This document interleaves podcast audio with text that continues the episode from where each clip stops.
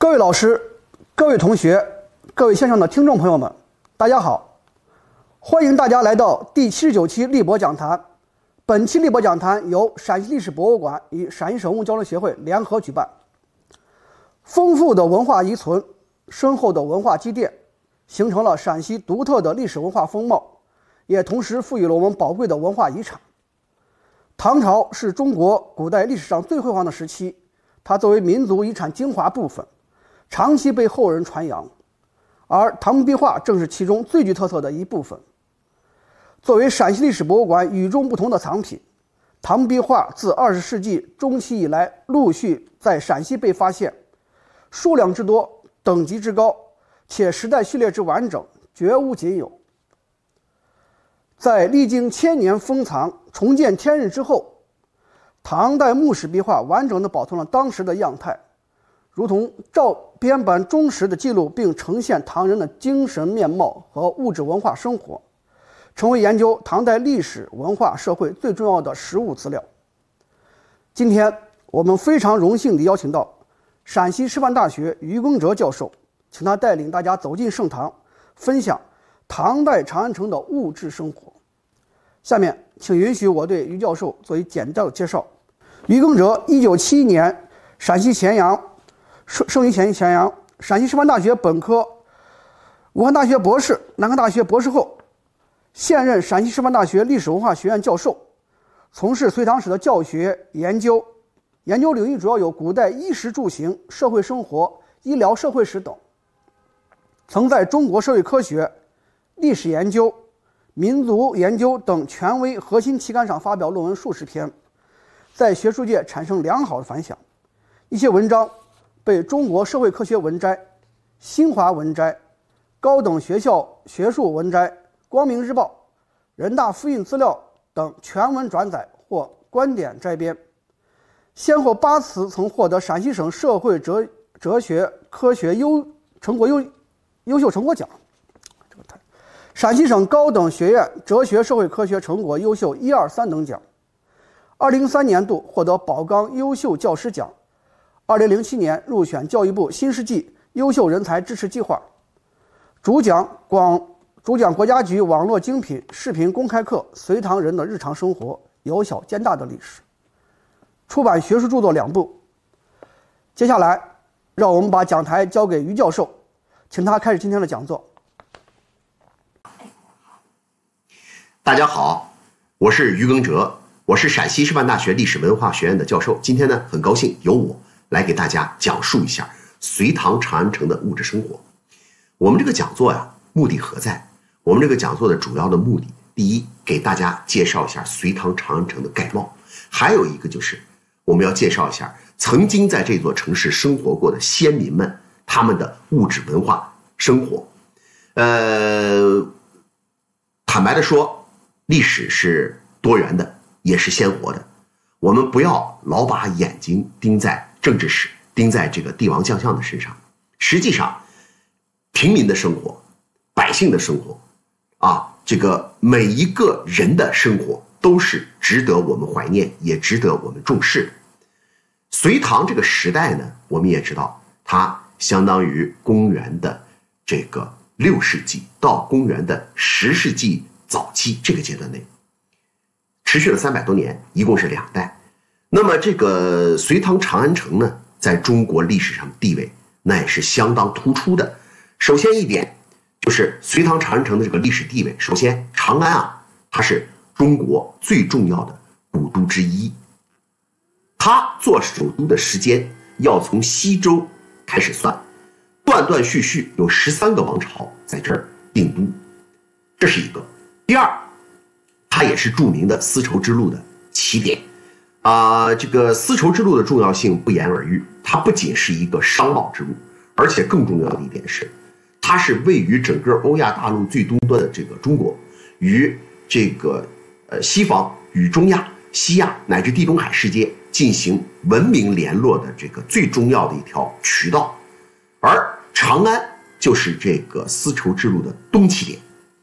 所以说实话，长安的历史地位应该说。在国际上不亚于像雅典呐、罗马呀，像这样的呃这个城市的历史地位。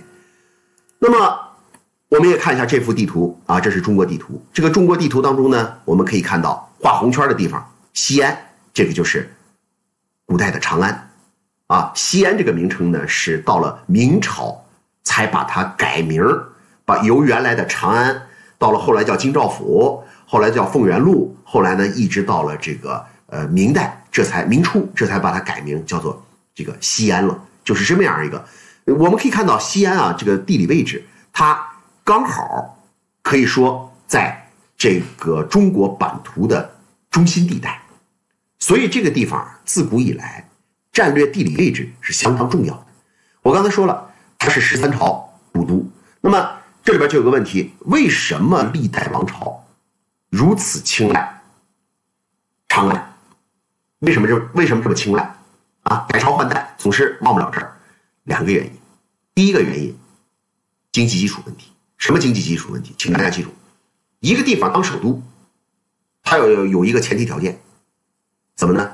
要有足够的经济基础，要有足够发达的农业来做支撑，对吧？否则，怎么支撑着人口呢？你像长安鼎盛时期有多少人口？长安鼎盛时期据估测人口在一百万左右，就是少的时候也有七十万以上。所以没有农业基础不可想象，而偏偏关中地区就是长安所在的这个地方叫关中平原，关中这个地区自古以来就是农业发达、土地肥沃之地，这是一个优势。第二一个优势，战略地理安全问题。自古以来定都都要考虑一个进可攻、退可守，有利于防卫，首都的安全很重要啊。所而关中这个地区呢，它是个盆地。它做到了四面都有天险，所以进可攻，退可守，在战略上具有先天的优势。我说这些啊还不够这个呃生动，那我给大家讲一讲这个刘邦的故事，你也就知道为什么我们历朝历代都要在西安这个地方，在长安这个地方定都。啊，刘邦当年门面绕垓下之战，击败了项羽，击败了项羽之后呢，这个刘邦啊，呃，在定陶称帝，称完帝之后，刘邦就面临着一个问题。到哪去定都，对不对？他选择洛阳。他为什么选洛阳？原因是当时的战乱条件下，只有洛阳遭遭受这个战火稍微还少一些，城市还像个样子。所以呢，他选择洛阳。但是话可说回来，马上就有一个庶族叫做娄敬来给他提建议，说你定错了。这个娄敬啊，我刚才说了是军队当中庶族，换句话说就是军队当中军衔最低的士兵。可是刘邦作为国家的。最高的领袖，啊，见到像这样的一个人来给，这是军队当中最下最下级的士兵来给自己提建议，而且是关于定都这样的重大的战略问题来给自己提建议，他竟然就接见了。哎，所以我跟你说，这个刘邦的这个刘邦这个民主作风，那还是相当可以的嘞。啊，我们也让是中国人都知道，刘邦那人论品行的话，哎呀，怎么形容呢？那就是农村小混混出身。你能想到的小混混的一切行为，在我们刘邦身上的都是标配，对不对？喝酒啦、赌博啦、吹牛啦，对吧？刘邦什么事儿不干的，对不对？但是话说回来，刘邦之所以能够战胜顶天立地的大英雄项羽，那绝不是偶然。刘邦这个人有很多的可取之处，今天重点不是说他俩，但是我要强调的是，刘邦这个人有一个特点，就是遇到任何复杂问题，刘邦自己的能力不足以提出什么解决方案，但是刘邦。鼓励手下人给他提解决方案，而且提出来之后，刘邦的本事是迅速能从里边断定出哪一个方案是最优方案。你 A、B、C、D 几个方案上来之后，刘邦能迅速做出抉择。所以我跟你说，刘邦是什么人才？刘邦是一个应试型人才，单项选择题高手，对不对？那家伙答了个答题卡，答的又准又快，对不对？就这么个人物。结果刘邦啊，娄敬给他提提建议，说你定都定错了啊，我来给你提个建议。啊，你应该去哪里定都？刘邦就问：“那你说我应该去哪里定都？”娄敬劝告刘邦：“你应该去秦地，秦地就是关中啊。为什么要去秦地这个定都呢？因为洛阳啊这个地方位于河南省的中部，交通四通八达，这在和平年代啊也许是个好处，是个优点。但是话可说回来，如果是战争年代，这是一个极大的短板。为什么？”那意味着敌人能够选择任意一个方向来攻击你，你将腹背受敌呀，在战略上你处于被动的地位啊。诸位，你们知道不知道一个成语叫围魏救赵？我跟大家说，这个战国时期这个魏国就是一个反面典型，定都定错了。魏国呀，在战国早期是最强大的国家，那阵秦国都打不过魏国。但是魏国原本的首都呢，在山西省的南部，就是这个呃安邑啊谢县这一带。在谢县这一带，结果后来啊，他为了与齐国争霸，他把首都迁到了大梁。大梁就是河南的开封。结果迁到那儿之后，魏国的国力急转直下。为什么？就是因为大梁这个地方也是那种位于河南省的中部，然后呢，交通四通八达，这样子呢，魏国呀可以说是腹背受敌。因此就发生了两个成语：围魏救赵、围魏救韩。你说人家咋不围别的地方呢？人家咋就专门围你呢？你好围呗，对不对？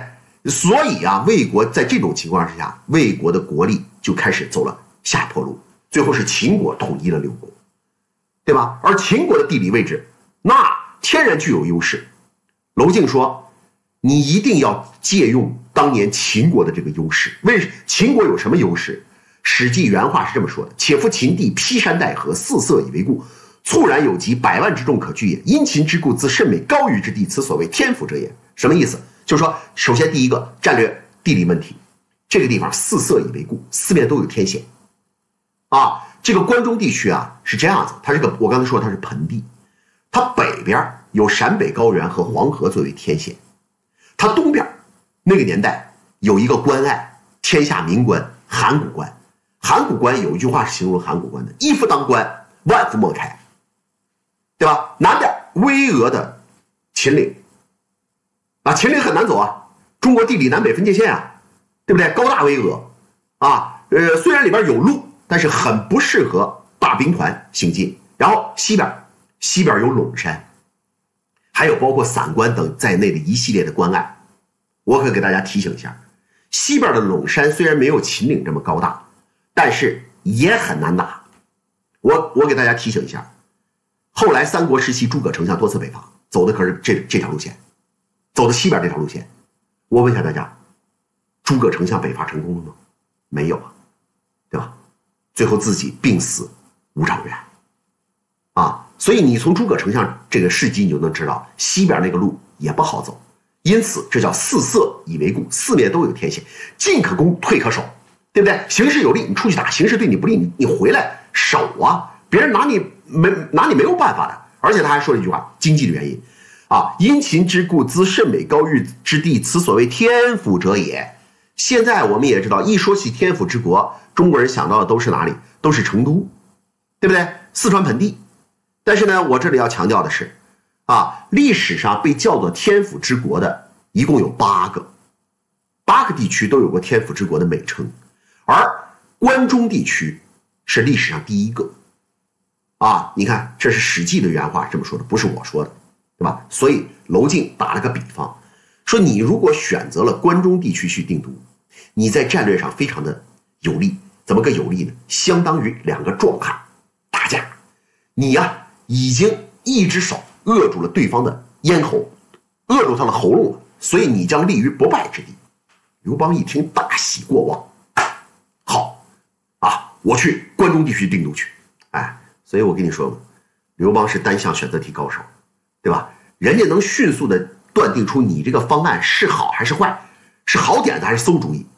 结果他断定这是个好点子，于是，在张良的支持之下，张良当时也对这个娄敬的建议表示支持。然后，那么这个刘邦拍板决定，我去呃这个关中地区定都，但是紧跟着就出现了一个问题。什么问题呢？那就是，这个关中地区啊，当时啊已经没有一座像样的城市可以利用了。刘为什么没有一座像样城市可以利用了？因为关中地区遭受的战火相当的严重，啊，尤其是项羽在当时的秦国的故地进行了大规模的烧杀抢掠，所以啊，那个辉煌壮丽的咸阳城已经被项羽烧成了。一把像烧成一堆灰烬，大火三月不息啊，对吧？咸阳城完了，那么对于刘邦来说怎么办？啊，怎么办？哦，我这里顺便跟大家说一个说一个题外话啊。我们中国人都有个认识误区，都认为说项羽啊烧了阿房宫，但是呢，我跟大家透露一个，呃，这个应该这个这个这个这个其实这个消息早都是公开公布过的消息，就是大约在十年前左右，中国社科院考古研究所啊在西安的考古发掘已经推翻了这个说法。怎么呢？当时，呃，这个中国社科院考古研究所在。呃，这个阿房宫遗址进行了长达两年左右的考古勘察，领队的队长呢叫这个李玉芳啊，是一位女士。那么他们这个两年的考古勘察之后呢，得出来的结论是两点重要结论：第一，阿房宫从来没建成过，烂尾工程，它只修成了三面的围墙和中间几个巨型的夯土台基，就是那个宫殿的那个基址，但是它没修成，它烂尾了。它没有任何上层建筑，为什么烂尾？原因显而易见，就是这个工程太庞大了，以至于啊，到了秦二世时期，这个阿房宫还没有完全落成呢。就在这个时候，爆发了秦末农民大起义。这起义一爆发，秦军来不及集结，那么秦二世情急之下，史料记载说，发关中地区刑徒七十二万，然后编练入伍，交给张邯，由张邯率领去镇压农民起义军。你可以想见。修建阿房宫的这个工匠，可能应该就是包括在这七十七十二万人当中的，因此阿房宫这工程就撂下来了，对吧？也正因为没有上层建筑，所以紧跟着第二个重要结论出来了，怎么呢？阿房宫没有经历过火烧，因为在那儿没有发考古当中没有发现过任何火烧的痕迹。你要知道啊，在考古当中断定一个地方有没有经历过火烧，一般有两个重要的这个重要的这个指标。啊，一个看有没有红烧土，第二看有没有黑灰，对吧？结果黑灰也好，红烧土也好，两样都没有出现，足以证明阿房宫从来没有经历过什么火烧。啊，那是啊，你想想，他都没有上层建筑，你让项羽烧啥呀？烧烧草啊，对不对？这项羽没事干了，跑这烧草去啊，对不对？阿房宫没有经历过火烧，那这里边就有个问题，你说这中国人哪来的印象说阿房宫？让项羽一把火给烧了。我跟你说，首先第一点，这个说法吧，汉朝就已经有了。证据是什么呢？我们现在目前可见的有关于阿房宫被项羽一把火给烧这个说法，最早见于汉代的《三辅黄图》，对吧？这是最早的一个说法，汉代就已经有了。不过这里边我要提醒大家注意的是，那起到最大推波助澜作用的，那可不是一个汉朝人，那谁？一唐朝人。哪位唐朝人？杜牧。为啥？杜牧写了个脍炙人口的千古名篇，叫《阿房宫赋》，对吧？呃，起码在中国大陆范围内都是收到中学课本里边，而且还是必备课文。我就发现，哎呦我的天哪！什么错误认知如果被收到中学课本里边之后啊，你要想纠正过来，那可就难了。它是一代人的共识啊，这家伙，对不对？这个，你看那《阿房宫赋》写的，哦呦，蜀山无阿房出，富衙三百余里，这了那了，就好像他亲眼见过一样，对不对？现在一想起来，你看上这个黑当，你说这。你唐朝人说秦朝事儿，那跟我说秦朝事儿有啥区别？对不对？你你见过呀？你见过阿房宫？你也没见过。秦始皇距离杜牧也一千年了，对我们现在距离杜牧也一千年啊，对不对？所以说实话，这个呃，杜牧完全就是文学的创作与想象，你不要把它当真，对不对？哎，一言以蔽之，文艺青年是严重不可靠的，对吧？这这那么我们。还是说这个刘邦，那么刘邦啊，关中地区的这些城市都被项羽给烧杀抢掠过，用不成了，用不成了怎么办？刘邦最后拍板，咬牙做出了一个决定，我新建一座都城得了。为什么说他咬牙？原因就是一个字儿，钱。怎么呢？刘邦太穷了，他刚刚经历了战乱，整个国家生灵涂炭，啊。百废待兴，哪来的钱呢？刘邦那阵穷到何种地步？《汉书·识货志》是这么说的：“他说天子不能具纯祀而将相或乘牛车。”这是原文，什么意思？天子不能具纯祀，意思是那阵刘邦想找四匹个头颜色一样的马来给自己拉车，竟然找不到啊！将相甚至连马都没有，只能坐牛车。这也就解释了为什么刘邦。后来对匈奴的战争，刘邦为什么输了，你你连骑兵都没有，你怎么去跟这个呃匈奴去对抗，对不对？你看刘邦穷穷到何等地步，这家伙啊，天子不能惧纯嗣，那要翻译成现代汉语的话，就是某国总统很穷，穷到何等地步？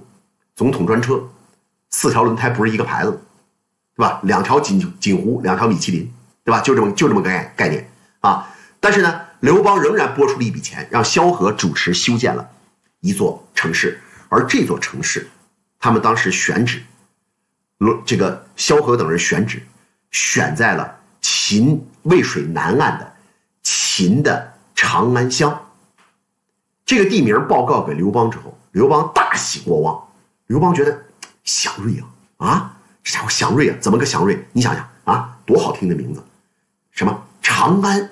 对不对啊？你看，长治久安，祥瑞呀！行了，我这个都城的名字定了，叫啥？长安。从此，一个辉煌伟大的名字诞生在了历史的舞台上，这就是长安的得名。因为我们知道，刚才说我说西周这儿就是首都，但是西周的时候那个这个地方叫封号啊，秦的时候这个地方叫咸阳啊。长安这个名字是刘邦起的。哎呀，刘邦对这个名字简直爱的是情有独钟，爱的不得了。怎么个爱法？你看啊。首都叫长安，他死了以后，他陵墓叫长陵。他儿子汉惠帝死了以后，陵墓叫安陵，合到一起还俩字儿长安。这叫啥？这叫死了都要爱，对不对？哎，所以汉长刘这个西安的历史上一共有两座长安。我们刚才讲的这个啥？刘邦建的汉长安啊。那么隋唐长安呢？隋唐长安和汉长安都在西安市今天的。范围内，所以很多人甚至包括西安的有些市民，部分市民他都不太清楚，他以为呢，呃，汉长安和这个唐隋唐长安呢是两个城市啊，两个城市呢互相叠压的，不是的啊，汉长安是汉长安，隋唐长安是隋唐长安，历史上是完全不同的两座城市。隋唐长安城是隋唐帝国的首都，是当时世界上最大最繁华的城市之一，它的面积达到了八十四点一平方公里，人口达到了一百万。而且呢，也是中国都城建制的典范，体现了中国传统的审美观和布局观，是中国都城建制成熟期的产物。而且呢，横向和纵向影响都很大。你比如说横向，它影响到了当时日本都城的建建制。我举个例子，比方说日本在奈良时代修的这个呃平城京，平城京你从它的外形来看，它从它的布局来看，几乎是一模一样的照搬了。长安城的基本的这个布局，啊，几乎一模一样，甚至连呃宫殿的名称和街道的名称都沿用了唐唐长安。你比如说，我唐长安的宫殿叫太极宫，日本的平城京叫太极殿，那么唐长安的中轴线叫朱雀大街啊，日本的这个中轴线也叫朱雀大街，连名称都沿用下来。另外一个纵向的，影响到了后期都城的很多的建制。你比如说西夏的首都兴庆府，你去看这个地图，那也是几乎是完全翻版的唐长安。所以说，呃，长安城的这个影响力啊是相当相当巨大的。那么这个，呃，我们来看一下这两座城市的地理位置关系，请大家注意啊，左上角这里这里两两两块橘黄色，左上角这个汉长安，刘邦建的，底下这个更大的橘黄色这一块，这个。就是我们今天要讲的隋唐长安，这是两座城的地理位置关系，啊，北边呢还有这么一大片绿颜色，这个绿颜色呢是禁苑，禁苑干什么用的呢？禁苑是皇家的狩猎场，皇家的园林，这儿呢基本上保持着一种啊这个呃园林的蛮荒的这个状态，以供百兽滋生，然后供皇帝去打猎，老百姓在这儿不能修房子。也不能去开荒，啊，这是禁苑。那么，呃，我们要讲的就是底下这个这个橘黄色这一大块这个就是我们所说的隋代的大兴城，唐代的长安城。隋朝初建的时候叫大兴，但是等到唐朝建国之后，还是把它改成了汉代的名称叫长安，啊，就是这么个关系。那么隋代为什么要新建这座新都城？有一个重两个重要的原因。第一，你要知道，隋文帝那个年代，距离汉高祖刘邦那个年代八百年了，啊，八百多年了。这个屡经战火，长安城城市凋敝，宫室破败，此其一。其二，非常重要的一点，就是地下水苦咸。啊，《隋书》是这么说的：说水皆咸卤，不甚宜人。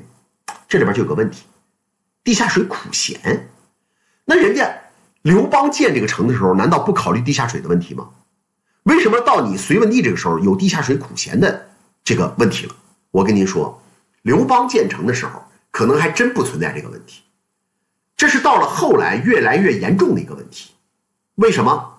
那就是因为这是人为的地下水污染的结果。所以你也不要想象古人的生活都是田园牧歌般的，对不对？呃，与自然完全和谐的，古人都懂环境保护，不是的啊。古代也有古代污染环境的方式，我们有我们污染环境的方式，啊，方式不同，但是都是污染，对吧？古人怎么污染了地下水呢？是这样，啊，中国北方的城市，一般来讲都缺乏自然河流可以利用，所以排生活污水采用的主要方式是什么？渗井。什么叫渗井？就是家家户户宅院里边都要打两口井，一口井是取水的井。还有一口井呢，是渗井，渗井打的甚至更深，因为它要一直打透地下的透水层，然后吃喝拉撒的生活污水都排到这里边来个眼不见心为净，这种事儿叫祸及子孙。为什么？你第一代这么干的人，影响不大，到了后来就越来越严重，对吧？到了后来越来越累积啊！你可以想见，八百年期间，从汉高祖刘邦到隋文帝，八百年期间在汉长安。这个地方生活过的人加起来应该有多少个亿了？是不是？这些人吃喝拉撒的污水都排到这这这里头，你可以想见，地下水体遭受了严重的污染。到了隋代，就出现了地下水苦咸这样的一个状态，富营养化了，对不对？地地下水苦咸了，所以最后隋文帝说：“干脆拍板做个决定吧，这城咱不要了，走人吧，咱呢新建一座都城得了。”于是他选择了汉长安东南方向龙首原，然后以龙首原为基准，向龙首原以南这个方向拓展，修建了一座新的都城。这个就是我们今天要讲的隋唐长安。它的设计师，请大家注意啊，第二自然段这个名字宇文恺。虽然名义上的这个总设计师是左仆射高炯等人，但是实际上真正的设计师是宇文恺。宇文恺是中国历史上伟大的建筑设计家之一。为什么说他很伟大呢？因为他一个人设计了隋朝两座都城，一个是大兴，也就是后来的长安；还有一个是东都洛阳。所以说，这做到了前无古人，也是后无来者。现在哪还有一个建筑设计师能够捞到这样的一个机会，说一个人设计一座首都，不可能了，对吧？宇文恺当年做到了。那么，这个长安城的基本规制是什么样子呢？长安城啊，是一个长方形，四四方方的，东西长九千七百二十一米，南北宽八千六百五十一点七米，周长啊是三十六公里多。另外呢，总面积达到了八十四点一平方公里。我这里顺便强调一下，这里还不包括大明宫的面积，因为大明宫啊是后建，大明宫还有将近三点五平方公里。啊，外国城九座城门，十四条这个呃东东东西大街，十一条南北大街。然后有一百零九个坊，什么叫坊呢？就是居民小区，啊，由街道和坊墙组成的，对吧？都带着坊墙，四四方方一个一个大院子，这叫外国城。那么这个外国城呢，我说了一百零九个坊，实际上啊，坊的数量前后是有变化的。怎么呢？就呃，因为跟这个建筑呃，跟这个建筑规制呃呃这个有关系。比方说修一条新的公路，可能呢就会把一个坊切成两半，那就变成两个坊了。或者我修一个新的宫殿，可能就占用一个坊。坊的数量前后是有变化的，呃，最多的时候曾经有过一百一十个坊，还有过一百零八坊的时候。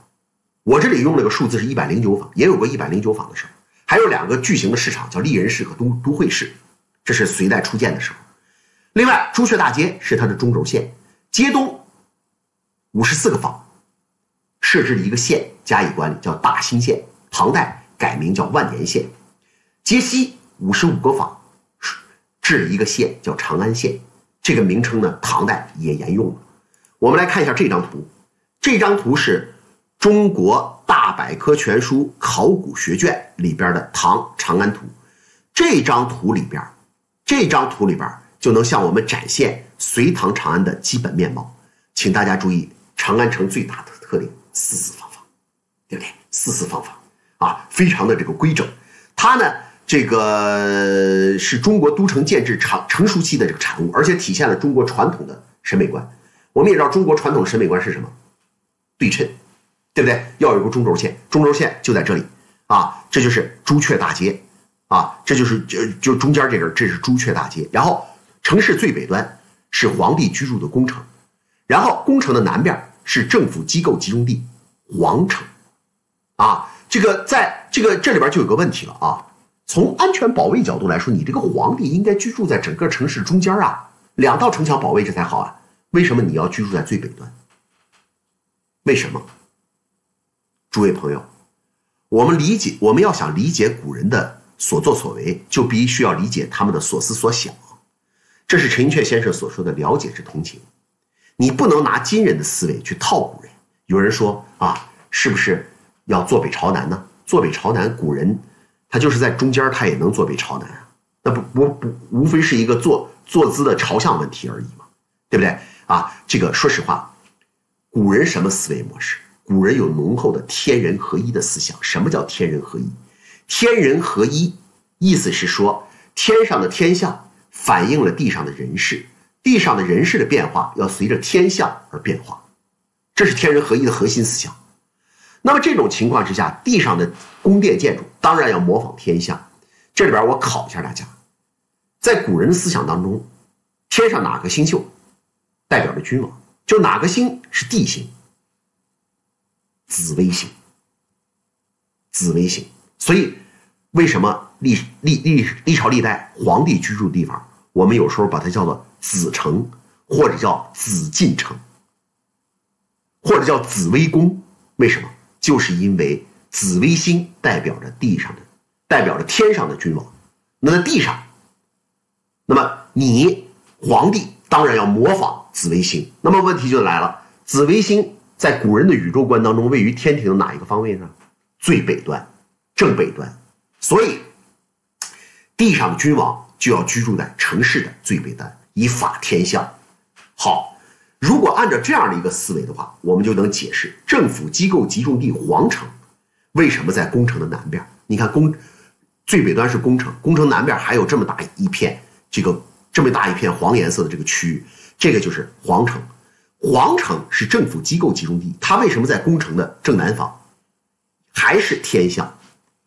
因为《该石心经》里边说“北斗七星，天之诸侯”。换句话说啊，天上的哪个星宿代表着地上的诸侯大臣呢？北斗七星，而北斗七星在紫微星哪一个方位上呢？在正南方，所以皇城要在宫城的南方。哎，就是这么一个基本的逻辑啊。另外，大家可以看到。这一个个四四四方方的小块这些四四方方的小块就是我们所说的居民的坊。长安城一百万左右的居民就分布在这一百零九个房里边啊，还有两个绿颜色的区域，这两个区域就是东市和西市，也就是啊隋代的丽人市和都会市两个巨型的市场。另外，请大家注意看，城市的东北角凸出来一块新的一突出来一个一组建筑，这个建筑隋文帝建的时候还没有，到了唐代才出现，怎么回事原来啊，这个地方就是龙首原，原先在这个地方没有隋代没有建筑，结果到了唐太宗时期，唐太宗为了给他他爸爸太上皇李渊修一个避暑的行宫，选择了地势高敞啊，风比较利的这个。呃，这个呃，龙首原修建了一座新的宫殿，叫永安宫。但是呢，老皇帝啊，点儿背啊，怎么呢？这宫殿还没落成呢，他一天都没有享用上，结果呢，驾崩了。老皇帝死了以后，那么唐太宗就下令这工程就停工了。然后一直到了唐高宗时期，高宗患有高血压，当时的医学理论认为太极宫地势低洼，不是不利于高血压的养病。然后这个。高宗和他的老婆武则天就拍板决定，把原来的永安宫给拆了，然后在永安宫的基础上建了一座新的宫殿，这座宫殿就是大明宫。大明宫，大明宫就这样出现了。而大明宫啊，不愧有武则天的掺和呀！我跟您说，武则天这个人呢，一生啊，他特别爱大兴土木，而且他搞的工程啊，都巨大，都巨大无比，都是那巨型建筑。他参与的这个大明宫，这个大明宫啊，建的是辉煌壮丽，远超原来的这个太极宫，结果就变成了唐朝三大内之首了啊！这个唐朝一共二十一位皇帝。先后有十七位在大明宫生活和听政，是吧？大明宫变成了三大内当中这个呃这个可以说是规模最大啊，等级最高这样的一座宫殿。好了，刚才我说三大内，刚才我们介绍了太一个是太极宫，还有一个是大明宫，那第三个在哪儿？第三个在这儿，还有一个黄颜色的部分在这儿，兴庆宫。兴庆宫，请大家注意看这张图，兴庆宫。兴庆宫是怎么回事呢？兴庆宫啊，出现面积是最小的，出现也是最晚的。它出现在唐玄宗开元年间。那么唐玄宗为什么要建叫兴庆宫呢？哎呀，这个我们得就得说说唐玄宗的故事喽。坦白的说啊，咱们也从当中从当中咱们要学一下唐玄宗的这个乐观乐观主义的精神啊。怎么回事呢？这个兴庆宫啊，原本叫隆庆坊，就是众多坊当中的一个叫隆庆坊。当年临淄王李隆基。就居住在这个房里边，那阵他只是一个临淄王，但是呢，那阵他正在帮助自己的父亲项王李旦和自己的姑妈太平公主紧锣密鼓的要策划一场政变，要铲除当时掌权的韦皇后和安乐公主，对吧？也就在这个事情之前，他那个居住的那个宅院旁边有一口井，发生了井溢。什么叫井溢呢？就是那个地下水冒出来了，不受控制了，结果把整个。这个呃，这个坊啊都给淹了，对吧？这种事儿搁在谁头上，谁都闹心的很，对不对？啊，你你你你我我我正给你们讲座呢，哎，物业打电话过来，说啊，于老师，你们家自来水管爆了，啊，地板泡了，楼底下邻居打上门来了，你闹心不闹心？对不对？啊，家里边都被泡，但是我们李隆基，所以说乐观主义精神，我们李隆基想问题不是这么想的，我们李隆基一听怎么的，我家咋了？被水淹了，祥瑞呀，为啥祥瑞啊？诸位，什么东西生在水里边啊？龙啊！我正准备策划政变呢，这个时候怎么着？我家被水淹了，这叫啥？这叫潜龙在渊呐！我要一飞冲天了。所以他后来满怀着信心，发动了唐隆政变，真的铲除了韦皇后、安乐公主和上官婉儿。后来他自己因功当了太子。后来又自己当了皇帝，当了皇帝之后，他当然有话说了。他说：“你看，你看，你看，你看，我说的吧？我说我家风水好啊，对不对？有王气儿啊。那既然有王气儿，对不起了，就不能让你们其他人去占据这个王气。那只有一个办法，干什么？他把隆庆坊整个给拆了，把北边的这个永昌坊也拆了一半然后呢，一坊半的面积建了一座新的宫殿，就是兴庆宫。兴庆宫就这么来的。你瞧北边，瞧瞧瞧中间，中间那不有一个湖吗？”哎，你可以想见，那就他家那口井，对不对啊？那，这个另外呢，两座两座巨型的市场，等会我们会讲到。还有中间这个中轴线朱雀大街，我们得说一下。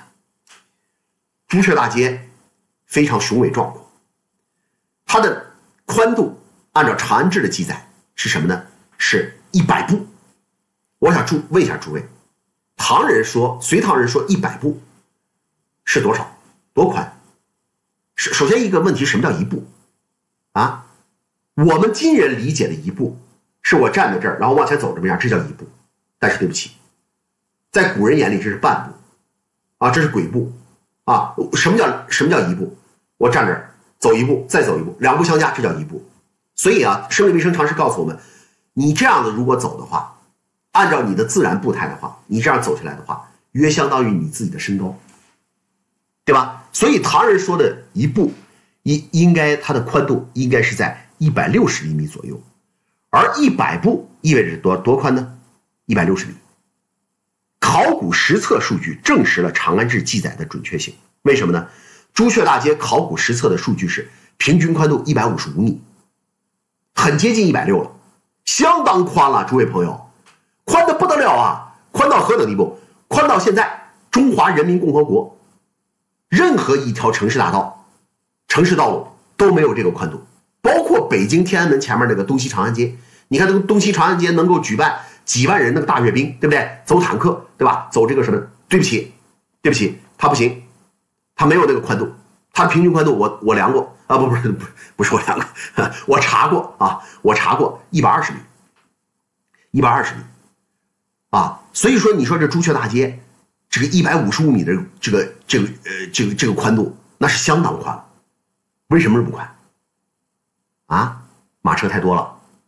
交通堵塞，不是的，这个第一，城市的中轴线修这么粗，修这么宽，为了以壮门面，此其一；其二，这就是唐人隋唐时期审美观就这个样子。隋唐时期干什么不大呀？建筑大，宫殿大，街道大，那不人也大吗？对不对？那以胖为美就那个年代干得出来的事儿是不是啊？什么都大，对吧？还别说这些大了，唐诗三百首大家都会背吧？你现在回想一下。唐诗三百首里边，那个、那个、那个、那个，你你看一下，唐人最爱吟诵的花是什么花？啊，唐人最爱的花是什么花？什么牡丹啦、芍药啦、荷花啦、菊花啦，对不对？这些花你们有没有发现，它们有个什么共同的特点？啊，都一张大圆脸盘子，都是花里边胖子，对不对？赏花都如此，更不要说街道。这个唐人只要搞的建筑规模都很大，街道都很宽。这个明末清初的顾炎武啊，《日志录》里边专门说过这个事儿。你要知道啊，顾炎武生活那个年代，比我他能够看到的唐代的叫建筑啊，比我们现在能够看到的多得多。他当时啊，呃，说过这么一番话，他说：“我走遍全天下的这些州县啊，见这些地方哪个地方是唐代旧址的话，街道无不宽阔笔直，建筑无不高大巍峨。”然后他说。越靠近我所生活这个年代，它就越不行，那个建筑体量就越来越小，街道也越来越窄。他原话是这么说的：“时迷近者至弥漏。”意思就是说，越靠近我所处这个年代，建筑的体量就越不行，就这个意思。这就是隋唐气魄嘛。隋唐人干什么都是气势恢宏的那种感觉，城市也一样。所以朱雀大街这么宽，不是偶然的。而且我跟大家说，还不仅是朱雀大街这么宽。当时长安城里边的很多的街道都能够达到这样的一个宽度，就是这么，就是这么有气魄，啊，这是呃这个唐代长安城的这个平面图。刚才提到大明宫还大明宫，大明宫里边呢，按照长大明宫的这个中轴线，它一共有三座大殿，都是皇帝听听政的地方，啊。这个第一个大殿是含元殿，含元殿背后呢是宣政殿，宣政殿再往北是紫宸殿。那么这个含元殿呢是面积最大的，也是最壮观的。但是呢，含元殿其实不是唐朝皇帝最主要听政的地方，皇唐朝皇帝最主要听政的地方还是这个宣政殿和紫宸殿，因为它大小规模的适中。而含元殿由于规模太大，所以一般来用来举办什么仪式呢？比方说外边将军打了胜仗了，回来举行这个呃奏节献俘的这个仪式。还有呢，比方说册立太子、册立皇后、宣布大赦，还有一个就是接见外国的使节，一般都在含元殿。啊，在这个含元殿上还曾经发生过。这个日本国使节和新罗使节两个人争座次这样的这个事情，这是在这个呃这个日本书记当中记载的，中国的史料没有记载，是日本人自己记载的。说这个这个日本的使节到了这个含元殿来朝贺中国的这个皇帝，结果呢发现啊自己被放在东边这一列，前面呢是新罗，他很不服。新罗我们也知道就是朝鲜半岛的国家呀，对不对？结果呢日本很不服啊，日本的意思就是说。这个这个这个这个新罗还向我国进贡呢，他凭什么在我前头啊？啊，于是他就大闹，啊，这个这个当时值值班的将军呢，大殿当中有值班的唐朝的将军就过来问说你们吵什么？然后日本国的使节就说啊，就如何如何，说我不能坐在他下面。最后唐朝这个将军呢，和稀泥，怎么呢？他呀把这个呃新罗的使者引到了西边那一列，放在了吐蕃使者的后头。然后让日本的使者到了东边最前面这个位置上。哎呦，日本国的使者，哎呦，那家伙感觉他为国争光了，那得意的不得了，回去跟天皇好啊这个这个添油加醋的进行了汇报，然后就记载在《日本书记》这本书里边，对吧？唐朝的史料没有记载，因为在在唐朝人看来，这俩孩子瞎胡闹什么呀，对不对？他他可能这这这他他没有当回事儿啊，他没有当回事儿。这就这个事情就发生在大明宫含元殿，这是大明宫含元殿的现状。含元殿现在上面上层建筑已经荡然无存了，对吧？现在呢，只能看见这样的一个基址，拿砖保护着。呃，大家也别想着撺掇说是把这个含元殿给它复原了，在在基址上，不可能了。为什么？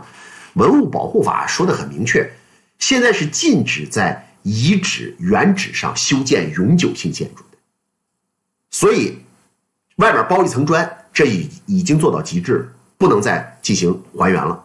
那么你要想还原的话，看一下这个，这个是根据考古工作者的实测数据复原的大明宫含元殿的想复原想象图。复原想象图，请大家注意啊，这个大明宫高大巍峨，它比含元殿高大巍峨，它比今天北京故宫那个太和殿还要大得多，也要高得多。两边有鱼尾道啊，两边呢还有这个门阙，有这个。有这个这个有这个阁啊，一个是祥鸾阁，一个是七凤阁。那么这个屋顶的颜色，甚至都是根据考古资料进行的复原。为什么呢？都是琉璃瓦，但是与北京的故宫的琉璃瓦不一样。去过故宫的朋友都知道，故宫的琉璃瓦，我问一下大家，什么颜色？您说故宫琉璃瓦什么颜色？对吧？最主要就是黄色，黄色琉璃瓦。但是唐代不是，大明宫发现的琉璃瓦。是墨绿色，所以大明宫含元殿复原图屋顶是墨绿色，这是符合考古的这个呃发现的。另外呢，这是大明宫的麟德殿，麟德殿呢不在大明宫的中轴线上，它在西侧。麟德殿干什么用的呢？麟德殿是一个国宴厅，它面积很大，能够同时容纳三千五百位宾客吃饭，中间还要留出一大片场地来表演歌舞，所以呢，麟德殿相当大。大到何等地步呢？大家看这个俯瞰图啊，你有没有感觉到？哎，怎么看着像是三个建筑？怎么三个屋顶啊？一个大殿怎么三个屋顶？原因是啊，那个年代的建筑技术解决不了这么大跨度的一个建筑，怎么修一个大屋顶？它解决不了，解决不了怎么办？只有一个办法，他干什么呢？他给这个建筑修了三个中型的屋顶，然后底下串通成一气儿，这就是修成了这样的一个状态。所以啊，呃，我跟告诉大家一个常识。在唐代的诗歌当中，不止一次的出现过一个名词，叫三殿。很多人不理解，就以为就说是三殿，三座宫殿，不是啊。三殿就是指的这个有三个屋顶的麟德殿，它就指的是麟德殿。所以以后看那三殿就知道，说的就是麟德殿啊，国宴厅。呃，这个呢是这个西安的两座标志标志性建筑之一，就是小雁塔，另外一个就是大雁塔。大雁塔呢，大家都很熟悉，我就不说了。我重点说一下这个小雁塔。我首先得说一下这个雁塔这个名字的得来啊。啊，我们一般来讲，如果你到西安来旅游，到了大雁塔、小雁塔，讲解员呢会这么跟你说：说为什么叫大雁塔，为什么叫小雁塔？就是修塔的时候，天上一只大雁如何落下来了，等等等等。由此呢，认为这是一个一个瑞应啊，认为这是一个祥兆，所以呢，把这叫做。大雁塔啊，把这叫做小雁塔。但是呢，我跟大家说，这个看法应该是错的。浙江大学的孙英刚先生啊，他是搞佛教史研究的，他研究的结果是什么呢？他认为这个大雁塔和小雁塔得名来自于梵语，梵语如果直接翻译过来的话，应该叫野鹅塔。而且当时天下有很多座雁塔。什么样的塔可以叫做雁塔呢？放佛祖舍利的塔都可以叫雁塔。换句话说，你可以想见，当时在唐帝国的境域内，可能有不止一座的雁塔，对吧？只要放过佛祖舍利，都可以叫雁塔。那为什么现在只剩了一个大雁？为什么现在只剩了个大雁塔和小雁塔呢？因为其他的塔都毁了，都没了，只有西安的这两座塔保留下来了。于是呢，长得胖的那个叫大雁塔，长得瘦那个叫小雁塔，就这么来的呀，对不对？你看看唐人，唐人写这两座塔的时候都没有这个名称，什么大雁塔、小雁塔，那个年代没这个称谓啊。唐人说大雁塔的时候，他主要写的呃叫做什么呢？叫做这个呃叫做这个呃这个这个慈恩寺塔。那么小雁塔呢，它叫做建福寺塔，是这个意思啊。我现在给大家展示这个图片，就是这个建福寺塔。那么这个建福寺啊，在唐代也是具有皇家色彩的一座寺庙。小雁塔，我现在给大家出示这张图，不是照片这是考古复原想象图，它是完整的小雁塔。你现在去看到了小雁塔是有残缺的。上面两层没了，对吧？小雁塔呀，在呃唐朝以后，曾经经历过两次地震。当时西安经历过两次大地震。第一次大地震，小雁塔从中间震了一条大裂缝出来，但是两边都不倒，啊塔坚强，对吧？结果后来到了明朝嘉靖年间，华县又来了一次大地震，那次大地震非常的悲惨。它是我们现在人类有史以来文献记载过的伤亡最为惨重的地震，因为死亡了八十多万人。当然，我这里顺便说一下，不是说所有的人都是被压死的，而是因为当时发生在冬季，由于当时的救灾能力有限，导致很多人实际上是救灾不及时被冻死的，啊，是这样的一个呃缘故。呃，这场大地震给西安也造成了很大的破坏，而但是呢，小雁塔反倒人家是因祸而得福，人家嘎巴合上了，对吧？人家复婚了，两边啊，小雁塔。那么这另外一个呢，这个是唐代的元丘，元丘，隋文帝建，隋唐元丘干什么的？元丘干什么用的？元丘就是天坛。祭天的地方，原先呢，按照周礼的规定，在北郊要祭地，在南郊要祭天。那么祭地和祭天都需要土坛，而这个土坛呢，是这个临时而制，就说没有固定的位置，都是要搞之前，然后呢，临时用土筑一座坛而已，就是这样。但是到了隋文帝时期，他把南郊祭天。这个地址给固定下来了，为什么要固定下来？因为这是一个重要的礼仪场所，每年冬至，皇帝都要到这儿来祭天，而冬至是古人最重视的两个节日之一。古人最重视的两个节日，一个就是元旦，就是新年，还有一个就是冬至。这两个节日是最重要的节日，因为要祭天。那么这个元丘啊。啊，这个一共高四层，十二条壁道，像太阳光芒一样四处分布。这张这个圆丘呢，就在我所供职的陕西师范大学雁塔校区的范围内。原本是陕西师范大学的校产。你看这个照片左侧，那不有个煤渣跑道吗？那个煤渣跑道原本就是陕西师范大学体育系的训练场，这是我们的校产啊。当然了，现在。那个以这个用土地置换的方式，这个校产呢已经交给了西安市政府了，已经是西安市政府的市政用地了啊！建了一个呃这个天坛遗址公园来西安的朋友可以去看一下。哎，在我们西安啊，搞历史啊就是这么有代入感。西安到处都是古迹，西安到处都是古迹，西安搞一个基建都能都能挖出好多好多的古墓，对吧？网上盛传说我们西安地铁修得慢，是因为一修就挖到地，一修就挖到古墓，一修就挖到古墓。这个我我给大家匡正一下，这事儿不存在。你太小瞧西安的考古部门。西安每条地铁线修筑之前，都是考古先行，考古队先入场，清场了之后，施工队这才进去。所以在西安的地铁的修筑过程当中啊，咱们这么说，只有。前期考古队入场那个阶段内会挖到古墓，施工队是挖不到的。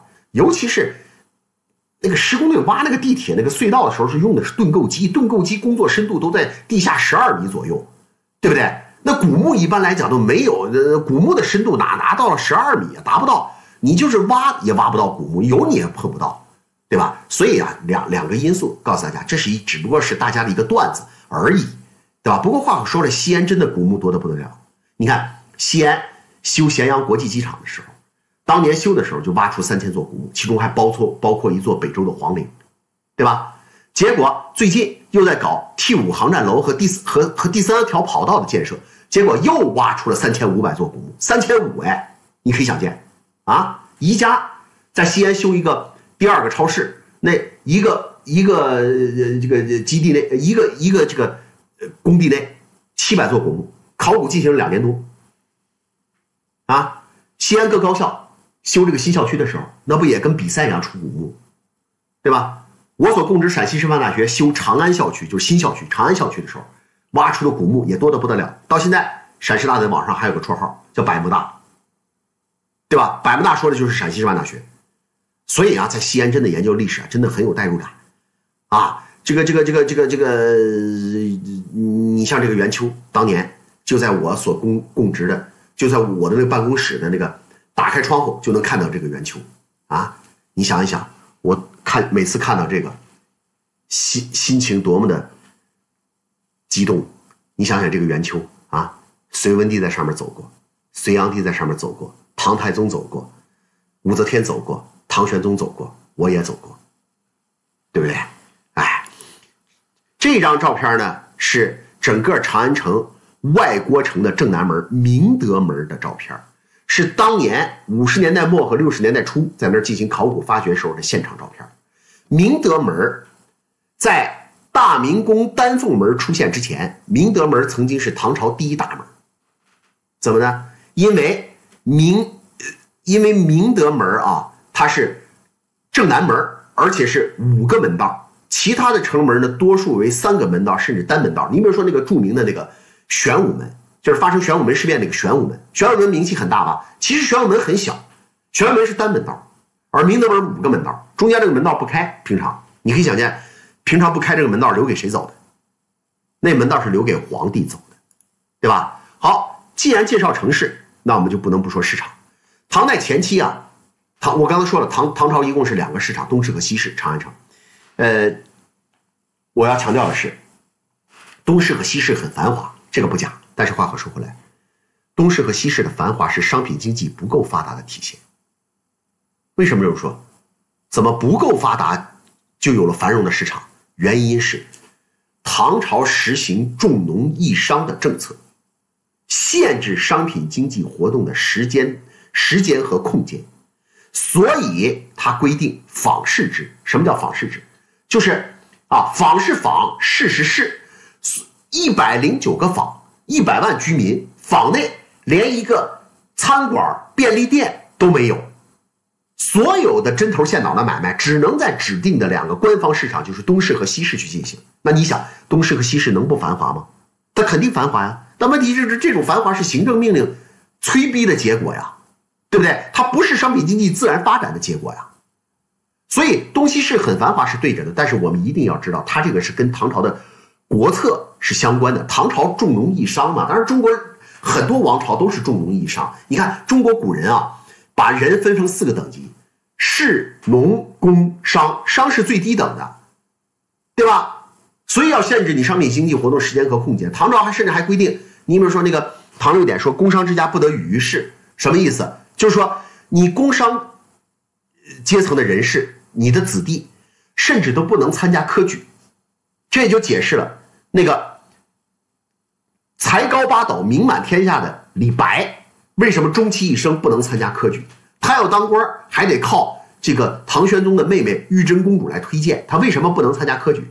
原因很简单，因为他的爸爸李克是一位商人。换句话说，李白报名参加科举，他过不了政审这一关，你知道不？他没那个资格，对吧？所以啊，这个东西市的繁华就是。重农抑商政策的一个体现啊，西市呢，由于靠近西门，所以是丝绸之路商旅们的落脚点啊。这个外国的商旅啊，少数民族的商旅啊，从这个金光门进入这个长安之后，然后呢，遇到第一个市场就是西市，于是在这儿卸货交易啊。所以这个地方呢，还有个外号叫金市。不过这个金市啊，我要说一下，有人说，呃，金市是形容其繁华，没问题，这肯定是其中一个用意。但是还有一个用语，我要跟大家说一下，古人把西市形容为金市，是在用典，用什么典呢？东汉洛阳的典，因为东汉的洛阳西市就叫金市，那个可能跟五行思想有关，因为西方是金，所以呢西市叫金市，那是东东汉的洛阳。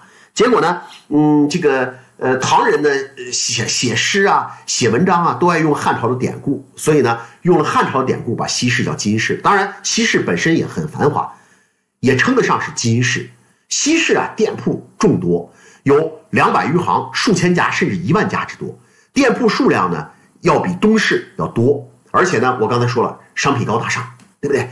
呃，外国商品很多，琳琅满目，你甚至在这儿都能够买到罗马的这个东西，都都有可能，啊，那个东市啊，更更多的像一个义乌小商品城，那个西市呢，你可以理解为满大街的专卖店，古奇啦、香奈儿啦、普拉达啦，大概就这么个概念，啊，这个这个呢就是西市的一个平面图，平面示意图，东西南北街道各两条，划分成九宫格，然后呢，这个是这个呃西安历史地图集里边的这个图，我要给大家说明的是啊。这个图啊，挂一漏万，你看啊，这个图里边画出来的店铺啊，连一百家可能都不到。你不是说有店铺一万家吗？为什么只画出这么少？原因很简单，有一分材料我说一分话。啊，这个有的我知道名字把它画出来，不知道名字那就画不出来。很简单，你看这儿啊，我们我们来看一下这些店铺是干什么的。时间有限，我们无法一一涉及，只能挑其中几个来看。你比如说右上角，请大家发动你们的头脑，跟我一起来猜一下，右上角果子行。卖什么的？诸位，果子行卖什么？水果，对吧？对，没问题。但是呢，唐人说的果子，汉语啊一词多义。唐人说果子还有另外一层含义，指的是什么呢？点心。到现在，有些地方的方言还把点心叫果子，甚至日语也受到了汉语的影响，日语也受到唐代汉语的影响。日本，你到现在日本去啊，比方说机场。你要给家里边人买个伴手礼，那么你去想买点日本式的点心，你可以注意到，超市里边日本点心放的那个货架上面的那个品牌名称叫和果子，和嘛大和和果子。如果是奶油蛋糕、曲奇啊、布丁这些东西，它放的那个架子叫洋果子，就这样来果子。然后果子行下边椒笋行，花椒的椒，竹笋的笋，卖什么的？卖干货、卖蔬菜的，对不对？对着呢。但是这儿有个椒，这个椒我要给大家强调一下，此椒要么是花椒，要么是胡椒，断然不能是辣椒。为什么说不能是辣椒？原因很简单，辣椒是美洲的作物，它要等到哥伦布发现新大陆之后才能传到中国来。因此，辣椒进入中国时间什么时候呢？是明朝后期。也就是说，中国人吃辣的历史满打满算不到六百年，五百年左右。对吧？所以啊，这个椒它要么是花椒，要么是胡椒，它绝对不能是辣椒，啊。另外一个在这儿，请大家注意注意，出现了一个卖钱罐人，卖钱罐人，金钱的钱，贯穿的贯，请问这个做什么业务的？请问一下大家做什么业务的？钱庄、银行，对不对？一般人想到的都是这个。我跟你说啊，他这事儿跟钱有关，但没你想那么高大上。首先一个什么缘故呢？就是。我们要知道，不要受影视剧的影响。我现在，我我我我对一部分影视剧很不满。那个影视剧里边，只要是中国古人都用银子。对不起，银子作为法定货币，这是非常晚的事儿。宋代白银才具有了货币化的功能，到了明代才是法定货币。所以唐代不用银子。当然，严格来讲，唐代的河西呃这个这个西域和河西地区呢，有少数民族用银钱，华南也有，这个是有的。但是主体来说，法主体来说用的是什么呢？铜钱儿，铜钱儿。我们也知道铜钱儿外圆而内方，对吧？那个是用绳子穿起来的，所以你就知道了，卖钱罐人他卖什么？这个市场需要什么？这个市场结账的时候，每家店铺都需要大量穿钱用的麻绳啊，他就卖麻绳了就发财了。卖钱罐人是卖这个玩意儿的，您知道吗？当然了，你要觉得。这个名称不够高大上的话，你可以用现代语言给它做个包装嘛？你可以把它叫做做金融边缘衍生品服务，对不对？这家伙名称就高大上了，是不是？哎，还有这儿，小爱注意看啊，坟点四，坟墓的坟，典礼的典，坟点四，请问一下大家卖啥的？我问您他是卖什么的？你想一想，坟点四啊，可能很多人回答棺材铺啊，丧葬用品。我跟你说，不对，坟点四书店。为啥是书店？很简单，古人把上古的书籍称之为三坟五典八所九丘，所以坟典乃三坟五典之简称，这是书店的代名词。你看，听了于老师的讲座有收获吧？穿越到唐朝可以保你平安哎，否则否则你穿越过去到西市一看坟典寺，你张嘴来了个哦棺材铺，老板出来啪一个大耳刮子，你才卖棺材的对吧？人家是文化人，人家是卖书的对吧？坟典寺书店，啊这儿左上角还有一个放生池。放生池，放生池我们也知道，放生的是佛教行为，但就有个问题，如此寸土寸金的西市，干嘛要搞个放生池？其实原因在这儿，我刚才说了仿市制，放生一般都放活鱼、活虾这些玩意儿，这里边就有个问题，在仿市制之之下，哪些地方才能买到活鱼、活虾呢？你可以想见，当然市场里边，所以你看这不有个鱼行吗？对不对？这不有个鱼行吗你看一条龙服务，我在鱼行买了活鱼，然后跑到放生池一放，那一条龙服务，对吧？鱼行老板也可以一条龙，白天我卖鱼，晚上我捞鱼，对不对？五本循环买卖啊！这是这个西市啊，这是在西市内发现的唐代的排水沟和铜秤，唐代的排水沟和铜秤，排水沟这个不说了，铜秤，哎呀，我看了之后真是颇有感触啊。都说中华文明一脉相承，一脉相承，历史悠久。除了体现在语言文字一脉相承之外，还就要体现在物质上。你看这个秤，你看到之后你不觉得亲切吗？我知道今天的听众当中呢，还有一部分是中国台湾的这个听众啊，我不知道台湾的这个秤是什么样，反正大陆范围内这种秤一直用到十年前还是这个，最近这十年才逐渐的被这个电子秤给取代。啊，这个秤啊。谁一看到都让我们就怀旧的不得了，啊，跟跟这个我们小时候用的秤是一模一样，连三个连那个秤盘上三个三个这个系绳子的耳朵都是一模一样，因为三个耳朵我们知道是最稳定的嘛，对不对？所以呢，这个这个秤啊，也真是让人一下就想到了我们的小时候。那说到这个一脉相承啊，我们也知道，现在呢，呃，有很多朋友呢喜欢穿汉服，我们。现在呢，我想给大家放一段视频啊，四分钟。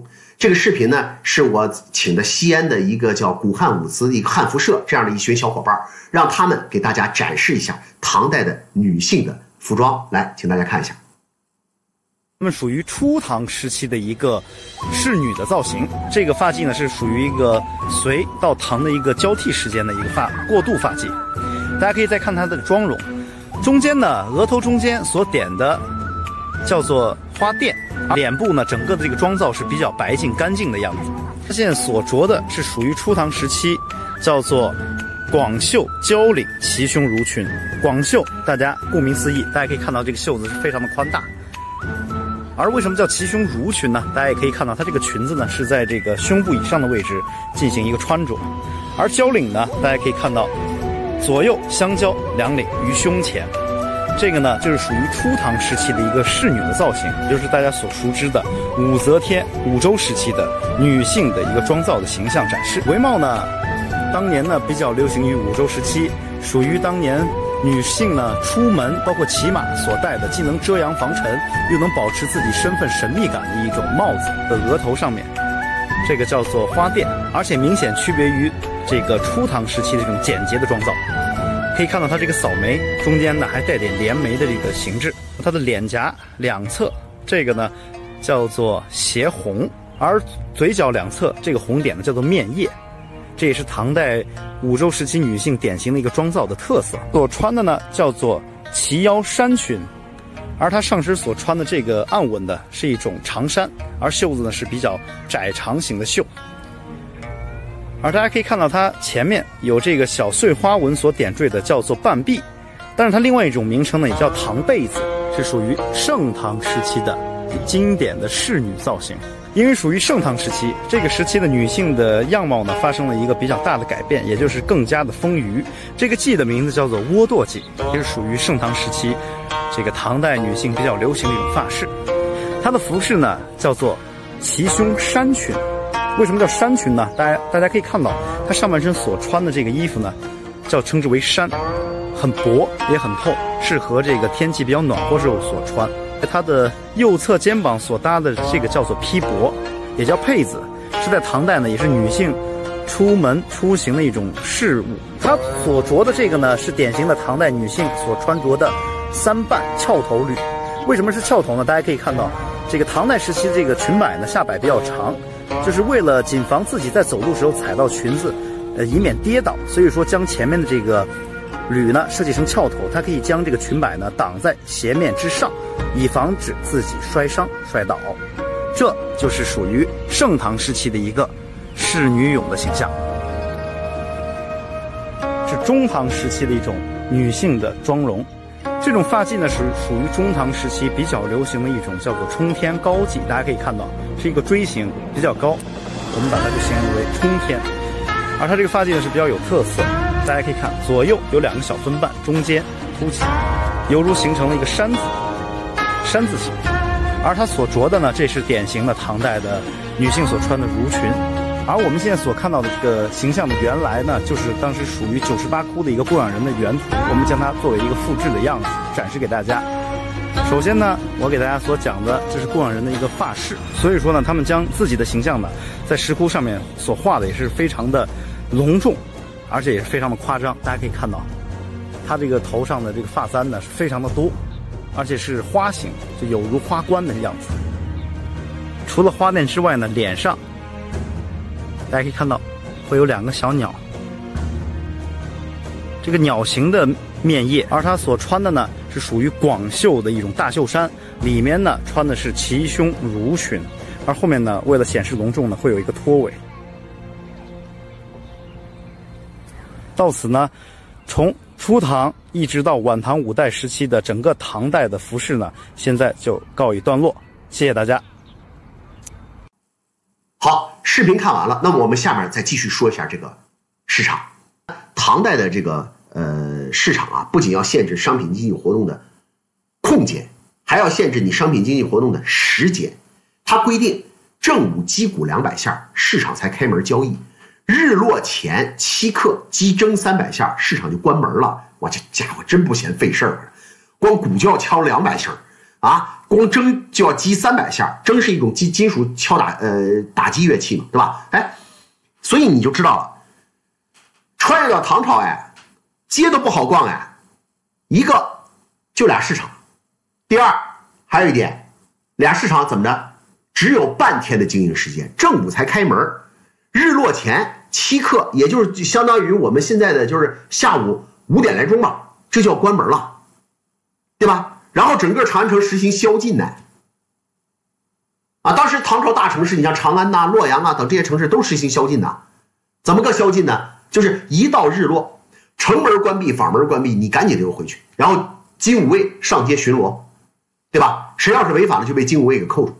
当然了，政府规定家里边有。有红白喜事的，家里边有病人的，有特殊情况的，可以事先做个汇报，对不对？事先拿一个许可证，这样可以这个呃这个这个这个呃不管这个宵禁。但是其他地方其他人不行，要宵禁。那宵禁之前，市场当然要关门，所以呢，日落之前就要就要关门，是这样子啊。呃，所以说到这一点呢，我们就必须得说一句，唐诗中国人都会背。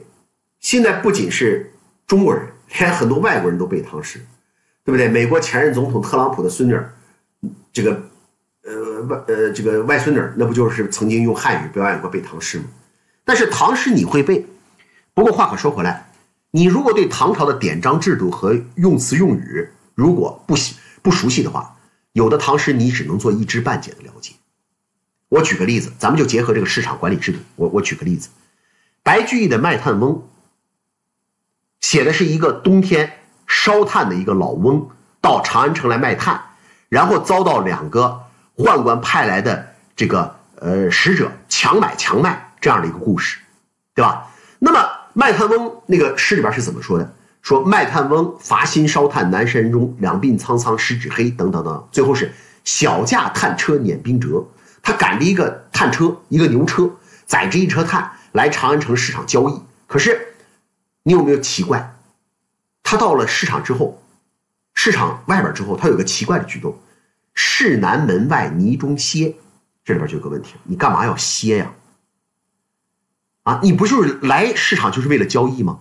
你不歇多好，你直接进市交易，赶快把那一车炭一卖，你不就遇不到那两个小坏蛋了吗？不就没有后来的麻烦事儿了吗？你为啥要歇？诸位，诸位朋友，你们想想，他为什么要歇？啊，他为什么要歇？其实原因就在于他来早了，他在等中午那两百声鼓声呢，所以他市南门外泥中歇，也就在这个时候才发生了那些事儿。不过呢，人呐是一种社会动物，也是一种经济动物，这种仿市制度，坦白的说，真的不人性化。你可以想见，八十四平方公里大的城市，一百万居民。针头线脑的买卖都只能到东西市去进行，多么的不方便！所以，随着商品经济的发展，长安城内各坊鳞次栉比的出现了自发建起来的商铺，甚至有人呢，坊不是带有坊墙吗？有的人甚至把坊墙掏个洞作为他的门面房。结果唐朝政府啊多次下诏禁止这种现象，这只能说你下诏越多，越证明这种现象越普遍，说明是屡禁。不止，到了宋朝，宋朝政府彻底的放弃了仿市制，取而代之的就是那个街市。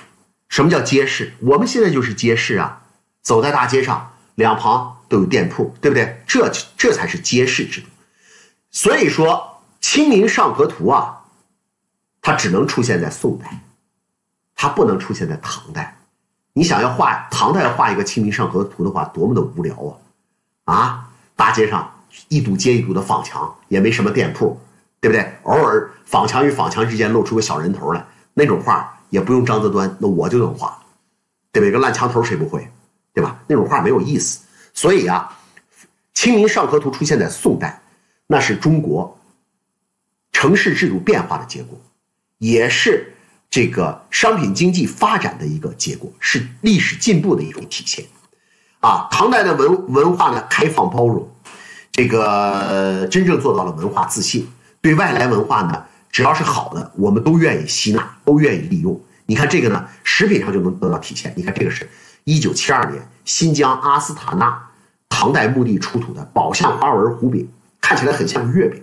和一到中秋节，就有人拿这个图片说事儿，说这是这这张照片是我的这个好朋友啊，一个记者叫。他的网名叫王朝的废墟啊，他发的，我借用了一下。这个，呃，他的这个，这这这一到一到了这个中秋节，就有人在网上做歪科普，说这是唐代的月饼。对不起，唐朝没有月饼，唐朝没有月饼，啊，唐朝有八月十五赏月，但是没有月饼。这个是宝相花纹糊饼，啊，这个呢也是一个简易版的糊饼，啊，另外一个糊饼，我把这个糊饼呢给我新疆的一个朋友看。啊！结果我那新疆朋友看了这个图片之后，我那新疆朋友说：“这什么饼？什么糊饼？这不馕吗？”我一看，这可不就是馕吗？对不对？长得跟馕一模一样。我这里顺便说一下啊，新疆以及甘肃河西走廊就容易出这种有机物，像这种面饼之类的，它那个地方能保存下来，为啥？气候干燥。你要知道，考古上有句话叫“干千年，湿万年，不干不湿就半年”，什么意思？就是。这个你要么气候极湿润，有利于有机物的保存；你要么气候极干燥，有利于有机物的保存。不干不湿的那种地方，不利于有机物的保存。你像极湿润长沙马王堆那具女尸出土的时候栩栩如生，极干燥新疆以及河西走廊。你像西安这个地方就属于那不干不湿的地方，所以西安的文物虽然众多，但西安的文物都是些什么？什么青铜器了、铁器了。什么金银器了、陶器了、瓷器了、石刻了，全是这些东西，对不对？你要是出这种饼，它哪出得来啊？对吧？因为它保存不下来啊。新疆多这种东西。另外一个就是各色人种。哎呀，这个现在西安政府有一句口号叫“建设国际化大都市”，但是如果是唐那个年代的话，说实话，唐长安天然就是一个大都市，国际化大都市。啊，呃，这个唐朝对于外来的外来的少数民族和外国人相当的宽容。你像少数民族和以及外国人到了长安来，他们呢，有的人到这儿来经商，有的人到这儿来留学，有的人到这儿来出使，还有的人在这儿干什么呢？可以当官甚至可以入伍。唐朝的军队当中胡兵胡将非常的多，对不对？名人辈出，啊，这个而且还在中国可以娶妻，可以生子，所以说他们在这儿是相当自由的。长安城里边有多少外国人？没有一个详细的统计数据，但是呢，可以想见非常多。那么广州呢？据记载，晚唐时期广州海上丝绸之路来的外国人最多的时候多多达二十万。扬州据说也是成千上万的外国商贾聚族而居，而且呢，他们的宗教信仰也可以得到尊重。比方说广州就有中国最早的清真寺之一，广州和泉州都有。啊，那么南方城市里边外国人呢，主要是大食人呐、波斯人呐、天竺人呐、林异人呐、这僧伽罗、爪哇呀；北方则则是大食、波斯、天竺、回鹘啊，这个突厥、粟特、吐火罗等这样的人物。啊，李白写的这个诗里边就提到过胡姬，胡姬貌如花，当如笑春风。笑春风，舞罗衣，君今不醉欲安归。什么叫胡姬？就是外国女孩子，外国女孩子。在这个酒店里边当服务员，我们李白最爱去。哎，老李口味还蛮洋的嘞，我跟你说，对吧？就是这个意思。那么这个这个呢，大家看一下，这是牵骆驼胡勇，骆驼，丝绸之路的象征，沙漠之舟，这个不用我多说了。旁边这个胡人，首先外貌就是胡人的胡人的相貌，还有戴了个尖顶帽，穿着一个翻领的胡袍。我跟大家说，这个尖顶帽告诉我们他的身份，他是一个粟特人，粟特人。原本居住于阿姆河希尔河流域，是中亚的一个民族。他们最擅长的事儿就是经商。他们的孩子生下来之后，我们给孩子生下来之后都是挂个什么长命锁呀等这些东西。他们孩子生下来之后，父母的习惯是在孩子的双唇上抹蜂蜜，祝愿说说愿你以后说话如蜜甜，能够挣更多的钱，就是和气生财嘛，就这个意思。所以他们是。丝绸之路上商旅当中的主力军，啊，这是一个粟特人。还有这个唐代的颇寒胡系胡勇。什么叫颇寒胡系？你瞧这个人，高鼻深目，络腮胡，胡人形象，赤裸上身，骑在马上，这叫颇寒。原来啊，在长安城的胡人，每到冬至这一天，他们约定好上街，然后呢，赤裸上身干什么呢？互相泼冷水。据说泼过一次冷水之后呢。一年可以不得病，啊，所以这叫泼寒胡系，这个应该就是展现泼寒胡系的一个胡勇。你瞧瞧，你还别说，人家这有漏的资本，你瞧人人家这这腹肌，对吧？人家有漏的资本。这个呢，唐代昆仑奴有什么叫昆仑奴？昆仑奴就是黑人，由于黑人往往当时是黑奴贸易卖到中国来。阿拉伯人等这些人卖这个黑人，在中国来了之后呢，他们做奴，所以呢，一般把他们叫做昆仑奴。关于昆仑奴的来历呢，呃，有有不同的说法。有人认为是顺着陆上丝绸之路从西边卖过来的，还有人认为是来自于南海的矮种黑人。但是不管怎么样，他们是黑人，这点是确凿无疑的。还有一个，他们是黑奴贸易的结果，这点也是确凿无疑的。啊，你看这个呢，就是一个黑人的形象，他呢。呃，头上有小卷小卷发，皮肤黝黑，赤裸上身，正在进行歌舞的这个表演。因为很多唐代的昆仑奴从事的就是歌舞表演。呃，这个呢是陕西历史博物馆的镇馆之宝，这个也是一个具有国际化元素的一件文物。它是寿何家村出土的兽首玛瑙杯，兽首玛瑙杯是玛瑙加黄金的一个工艺品。它的原型其实来自于地中海地区。您如果到地中海地区去旅游，你会发现，地中海沿岸地区的博物馆当中都不缺这个造型的酒杯。这个造型的酒杯在希腊语当中啊，叫做在古希腊叫做莱通，莱通的意思是流动，啊，所以啊，这个是一个具有地中海风格的一件文物。这个文物有人认为是进口物品，有人认为是唐朝工匠造的。但是呢，模仿了波斯工艺，因为波斯呢也受到了地中海的这个影响，是这样的一个一个一个一个杰作。这如果大家到陕西历史博物馆去看的话，这件东西一定要看一下，这是个镇馆之宝，也就是老百姓俗称的叫国宝级文物。这个呢是何家村出土的五马衔杯纹银壶，这个也具有少数民族风格。为什么呢？因为它的外形。不是传统的壶的造型，而是模仿少数民族挂在马鞍子上的盛水的那个格囊、皮囊，是这样的一个造型。啊，呃，另外一个，我们说到唐代的文化，就不能不谈唐代的音乐了。唐朝啊，是一个音乐大发展的一个时代，也是中国戏剧开始萌芽的一个时代。你要知道，唐朝呢，首先第一点，唐朝文化海纳百川，吸收了外来的很多很多的这个呃这个音乐元素。再加上唐朝有一位超级热爱音乐的皇帝，就是这个唐玄宗。当年隋文帝那是个老夫子，很严肃、很无趣的那么一个老男人啊。隋文帝当时禁止民间的俗乐啊，也就是那阵叫做叫做叫做这个散乐或者叫做百戏进入宫廷，因为他他这个人很无趣的，隋文帝这个人很无趣的。但是呢，唐玄宗这个人不一样，这个人性格很活泼，而且他本人对于民间的散乐百戏本来就很感兴趣。换句话，搁到今天话来讲，就是对通俗音乐很感兴趣。所以呢，他把通俗音乐引入到宫廷里边来，使得宫廷里不再仅仅有那个宴乐正声，而是加入了很多民间音乐这个特色。而且这个时候呢，你像秋瓷乐、高昌乐、疏勒乐、安国乐、康国乐、天竺乐、高丽乐，甚至林邑乐，都大量的进入了宫廷。也就是说，中国的音乐变得越来越多元化了。而且唐玄宗本人呢，他呢还呃这个有感于乐工的技术啊参差不齐，他自己还办办了一个皇家音乐学院，就他在宫廷里边一处地方叫梨园他在梨园专门教坐部级子弟，大概据说有几百个几百个乐工是他的子弟，啊，是他来亲自来教。曲有误，三郎顾，就是他那个耳力相当的强。你这个正演奏音乐呢，你你你几百人演奏一个一个乐曲，某个人出了错，他立刻嗯嗯嗯嗯，你又错了啊！这叫曲有误，三郎顾，啊，很很厉害，他很厉害。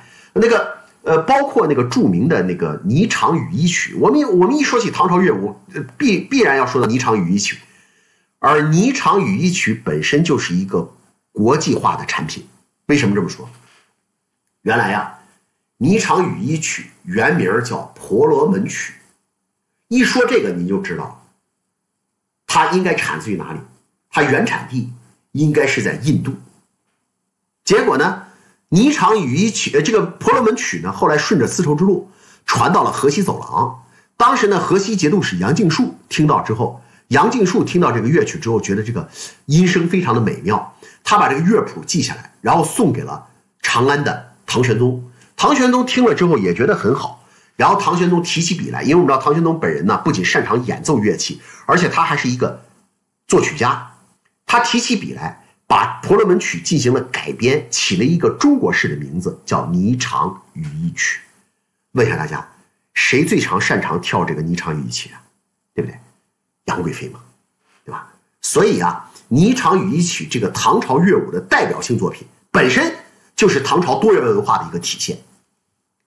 我这这里边顺便再说句题外话，这个中国的戏曲也是从唐朝逐渐起源的，这个恐怕跟唐朝佛寺里边的俗讲密切相关。为什么这么说呢？唐朝佛寺里边那阵僧人为了最大量的吸引外边的民众进来，这个到佛寺里边来拜佛。来这个呃听讲，他们就要用表演的方式来吸引大家，因为那个年代全民受教育的普及程度肯定赶不上现代，所以很多老百姓不识字儿，不识字就读不了佛经。那佛经里边那么多生动的故事怎么办？僧人们想到，我们用演出的方式把它演出来吧，对吧？所以呢，这就出现了角色的分工，出现了剧情，甚至还有伴奏。那你你可以想见，这不就是戏曲的前身吗？对吧？然后呢，当时。有很多的寺庙，其实说白了，就是大剧院。你比如说，当时唐朝最有名的大剧院是慈恩寺戏场。慈恩寺，那就是刚才说的大雁塔。大雁塔下现在有大唐不夜城，那就是一个演艺广场。当年唐朝的时候，也真的是一个演艺的地方，对吧？这倒是古今相连了啊！来西安的朋友，你们我建议你们都去看看大唐不夜城。啊，大唐不夜城虽然是现代搞起来的一个广场，但是真的是，呃，很有意思、很热闹的一个地方啊。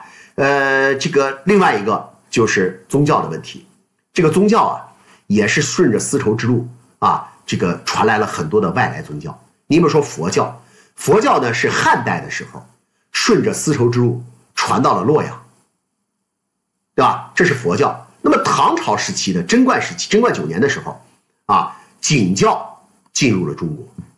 景教就是基督教的聂斯托里教派，啊，把景教把基督教带到中国的那个是这个聂斯托里教派的教士，叫阿罗本，啊，阿罗本。那么景教进入中国之后呢，唐朝唐唐太宗呢派宰相房玄龄在郊外迎接阿罗本，然后还亲自询问了基督教的教义。认为啊是与人为善的，所以呢可以在中国进行传播。在他的命令之下，当时呢据说啊这个法流十道，这个大清景教流行中国为这么说，法流十道，意思就是说唐朝当时全国划分为十个监察区嘛，叫做十道。所以呢，这个呃法流十道意思就是说教堂遍及中国，就这个意思。另外一个显教又叫拜火教，也是这时候进入中国的。啊，对不起。呃，我这个地方我纠正一下，应该这么说，在唐朝之前，隋唐之前，显教、摩尼教就已经进入中国。